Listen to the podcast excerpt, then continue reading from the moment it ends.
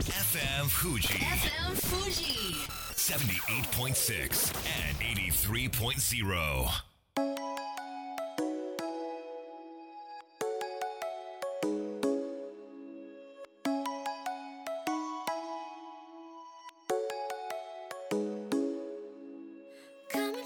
月曜夜のひとときいかがお過ごしでしょうかこの番組「みんなのラジオ」は自分の故郷を盛り上げたい誰かの役に立ちたいぜひ知ってほしい聞いてほしいそんなたくさんの思いを発信していく番組です本日で第142回の放送東京代々木のスタジオビビットより生放送でお届けしてまいります女性は87歳男性は81歳これは日本人の平均寿命平成に入って格段に伸びておりますがそれ以前はどうだったんでしょうか調べてみましたところ驚くなかれ明治大正そして昭和の戦中に至るまで日本人の平均寿命は50歳に達していませんこれは50歳以上生きた人がほとんどいなかったわけではなく衛生環境医療環境の問題で幼くして命を落とすことが多くそのため平均値がなかなか上がってこなかったということだそうです人骨を採取して江戸時代より前の平均寿命を研究したデータがありましてそれによりますと飛鳥奈良時代まで遡ってもどの時代も平均寿命が30代に届かなかった大人になることが大変だったそんな結果が出ております肺結核のため29歳でこの世を去った幕末の長州藩士尊王攘夷派の急先鋒として知られた高杉晋作の大変有名な自世の句面白くなきこの世を面白く住みなし者は心なりけり面白いと思えることのない世の中を面白くそれを決めるのは自分の心持ち次第だと、えーそんな解釈が歌われています、まあ、今大変な時代に突入していろいろと不安もつきまといますが大人にさせてもらったこの世の中に感謝して少しでも人生が面白くなるように自分を励ましていきたいですねこんばんは DJ 西川俊也ですさあそして番組の進行はもうお一方どうも13万人から選ばれたベストカラーゲニスト有野育ですよろしくお願い申し上げますよろしくお願い申し上げます知らなかったうわねえ昔の人はきっと唐揚げも食べてなかったと思いますーよ考えられないねえ今はね唐揚げも食べられて、はいそして長生きもできてというところですけれども、はい有野いくさんはいところで何歳まで生きてみたいなとか、はいなんかイメージありますか私はえっと、うん1129歳まで行きたいなって1100 1129歳、はいもう吹っ飛んでも10世紀ぐらい生きる感じですけれども、はいその心はいい肉なるほど ねもう少し129歳ぐらいでなんか現実的にね言ってほしかったですけれどもちなみまあに石川さんは、私はね平均寿命の81歳を超えたら御の字だと思っておりますおお、まあいくらなんでも81歳まで生きたら年金じゃないかもしれないけど何らかのあの国からの援助がもらえるんじゃないかなっておーどんどんね、はいあの年金もらえるその年齢も上がってますので、はい私がそれを受け取る頃にはさらに上がっていておー本当の本当に長生きしないともらえないんじゃないかなって あー思いますのでね、はいなんか少しでももらってみたいなと思いますが、しかし次世代へのね何か残すべきものもなんか残せたらなーなんて思っております、はいさあ今日も前半後半素敵なコーナーがございます本日もみんなのラジオ元気よくスタートです FM Fuji FM Fuji. 78.6 and 83.0. この番組は株式会社フレイマプレフィックス株式会社 AMC 柴田ホーム会計事務所甲州藤川本菱純米大吟醸の提供でお送りしますそれでは前半はこちらのコーナーです教えて柴田先生というわけで行政書士柴田純一先生ですよろしくお願いしおま願いすしますよろしくお願いします。では自己紹介からお願いいたしますはい、遺言相続の仕事一筋これを専門にしております行政書士の柴田でございます。今日もいろんなあーお話、えー聞いていただいて参考になれば嬉しいなと思っております。先生東京都の感染者数が、はいえーまただんだん増えてきて、はいそして九州地方では、はいえー大雨が、えー降り続いていてはい大変な状況ですけれども、はいこの状況をどんなふうに受け止めてますか、はい、これはですねあの悪くなったとか良くなったっていう話ではなくて、うん変化しているということを私たちが体感として受け止めて、はいそれを乗り越えていかないといけない、うーんそういうふうに私たちが身構えるべき、はいえー時代に入ったんだとうん思っております。そうですよね、はい、まあ、この遺言、えー相続の世界も、はいまあ、この年を追うごとに法律もいろいろ変わっているわけですけれども、はい今回はどんなトピックでいきましょうかはい、えー番組をお聞きの皆様にはちょっと耳慣れないお言葉かもしれませんこれをね特別受益の持ち戻しって言いますうーんえ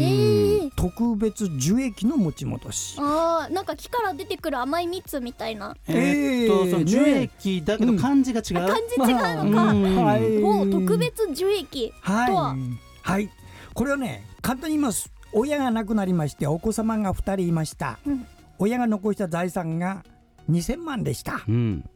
そしたら2人の子供ですから完全に平等に分けようとしたら1000万1000万って分ければはい完全じゃないかと思われるんですが、ところがこの親が1人の子供に数年前に家を建てる時に2000万のお金をプレゼントしてそれでその子供さん家を建てたこういう場合にはねその以前に生前にもらった2000万と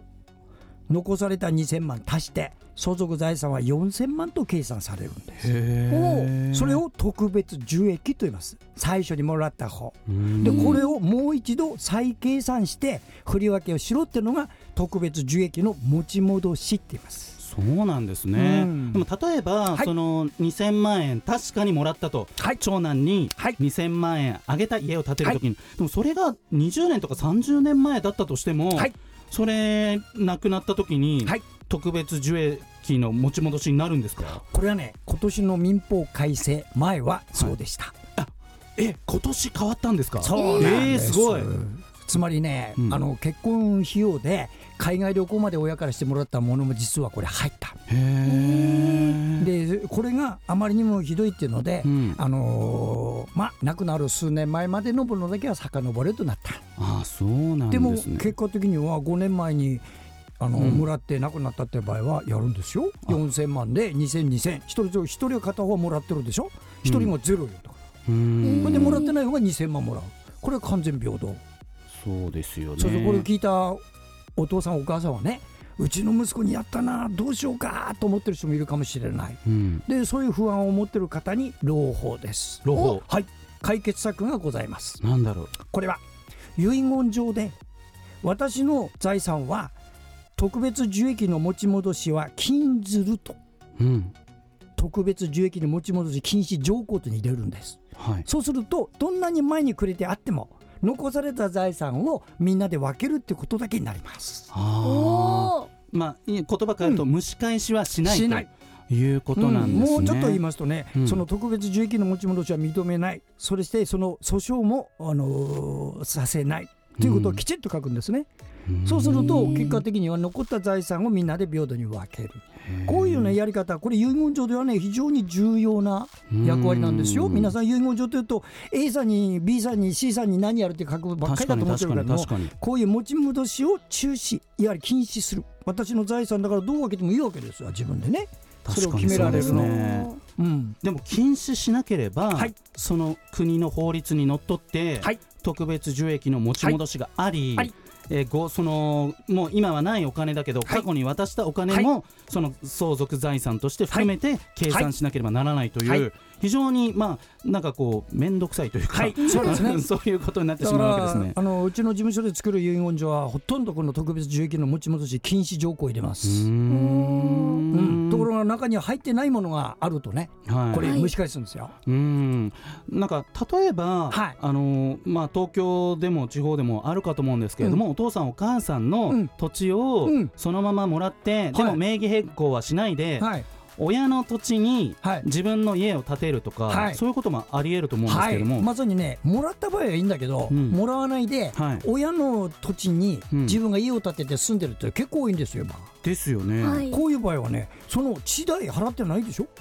地代まあだからそ地の代お父さんお母さんの土地に家を建てたわけだから、賃料家賃がいるでしょうとん、地代まあまあ家それは賃っていうでか地代ね、うん、あ土地代あでそうかそうか土地代、それ払ってないってことはそれが特別受益ですへえあいやそれだそれですよだって地主さんにお金払って地代払うのは当たり前なのに親だから踏み倒してるだけじゃないー まあそうですだよからね何十年分そうかおそうか互い返せってことなる本当は土地、建物ではい買い物ですよねと、うんその土地買ってないですそようねそうとそうそう、んまあ、簡単に言いますよ親の土地にね家建てるとね人の財産の上に自分の財産くっつけてるものよあーまあ親子だからゆ許されうるんたこまたとまなわけですけれどそも、の親が死んだ時は法律行くわけですよあなる一ほど気に出てくるんだよこれーでも一筆かい一は筆いというかその遺言書で特別受益の、えー持ち戻しを禁止すると書けば、はい、紙が一発で解え決一発で書くこれでこれめっちゃ大事ですね大事ですよ、うんでもこれ、実際遺言書で禁止すると書かないで、うんえそんなの聞いてないよっていうことに巻き込まれる人も多いってことですかね。多いです法律の錯誤と言いまして、うん人を例えば殺めて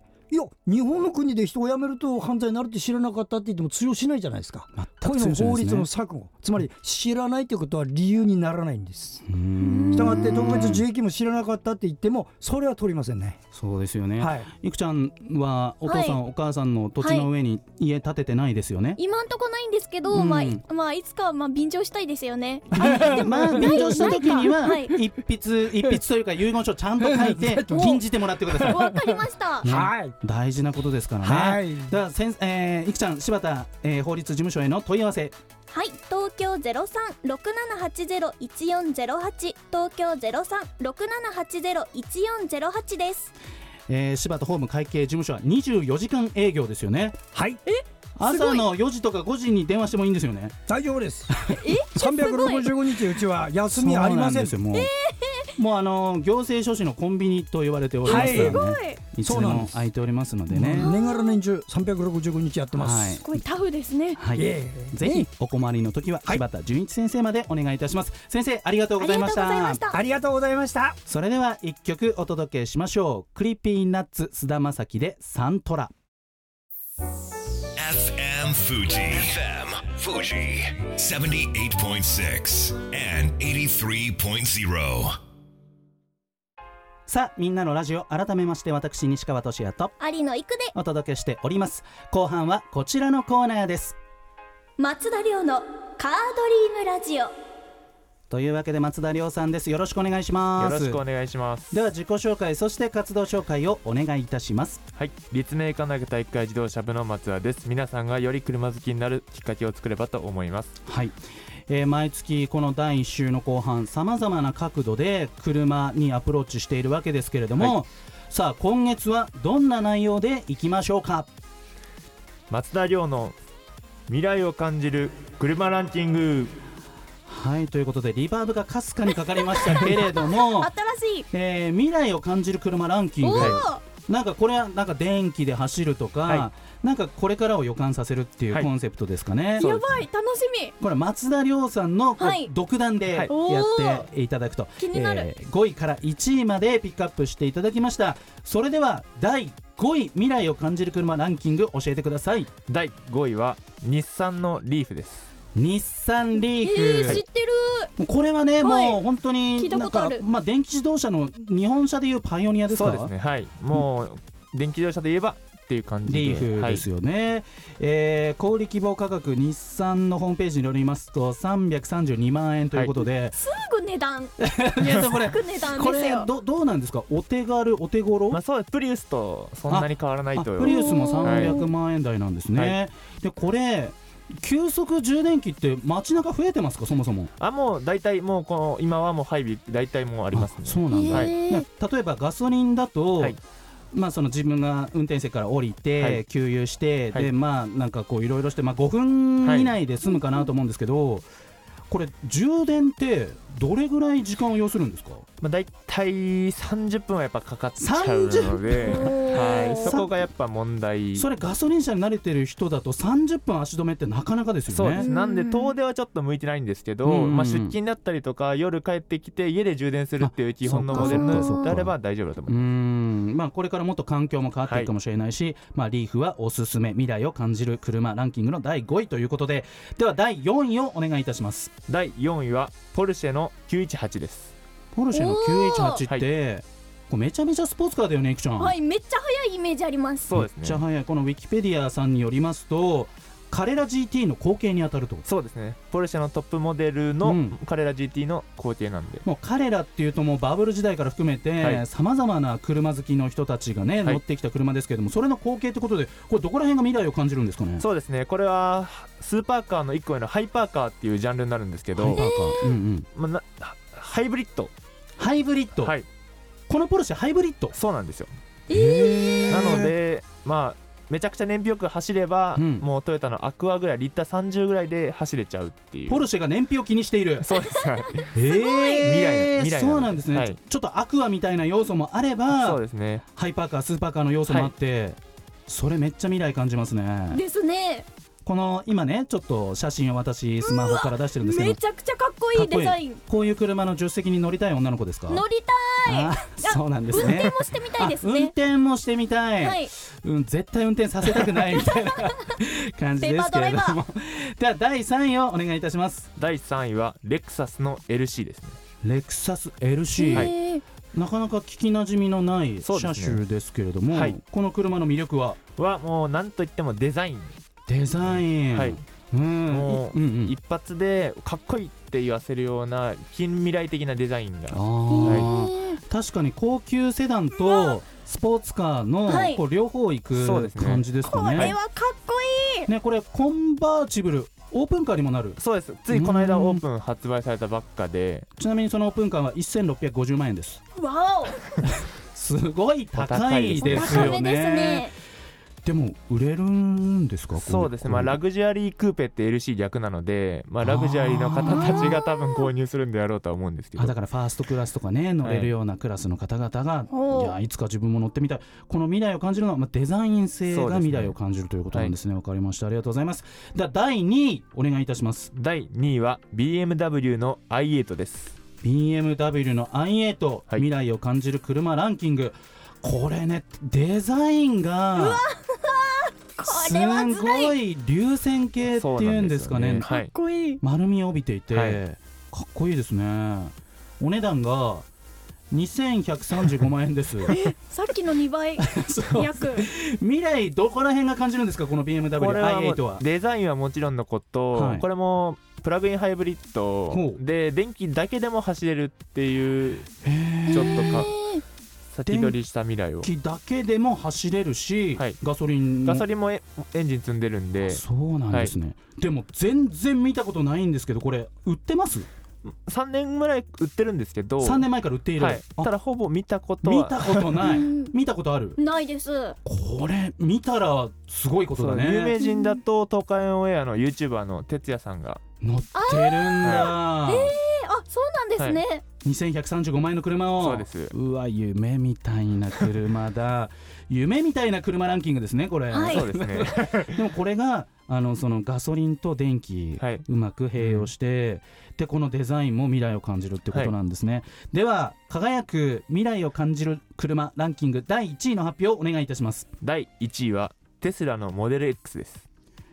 いやなんかテスラってピンとこないんですけど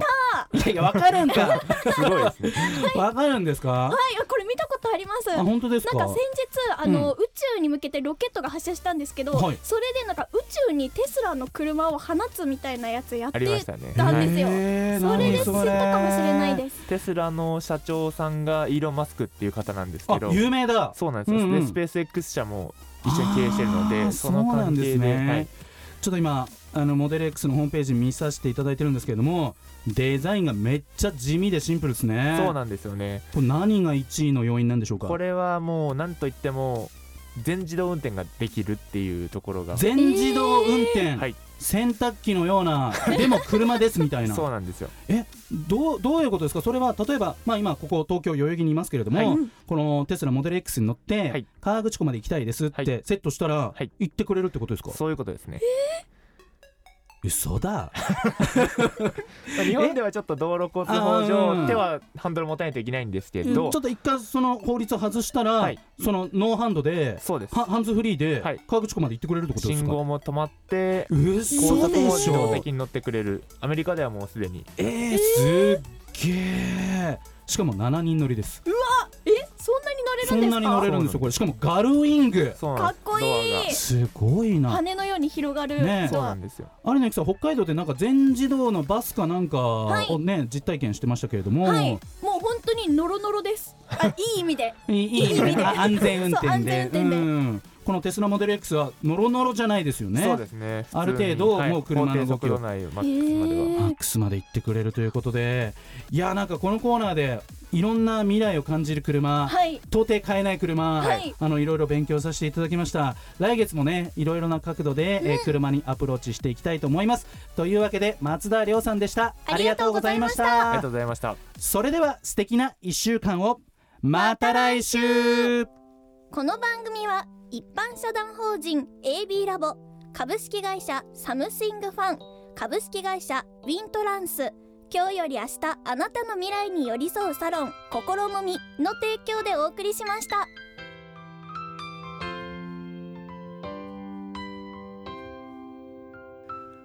最後だと分かったでも言いたかった君が好きだとその後のように浮かぶ思い出に涙流した健やか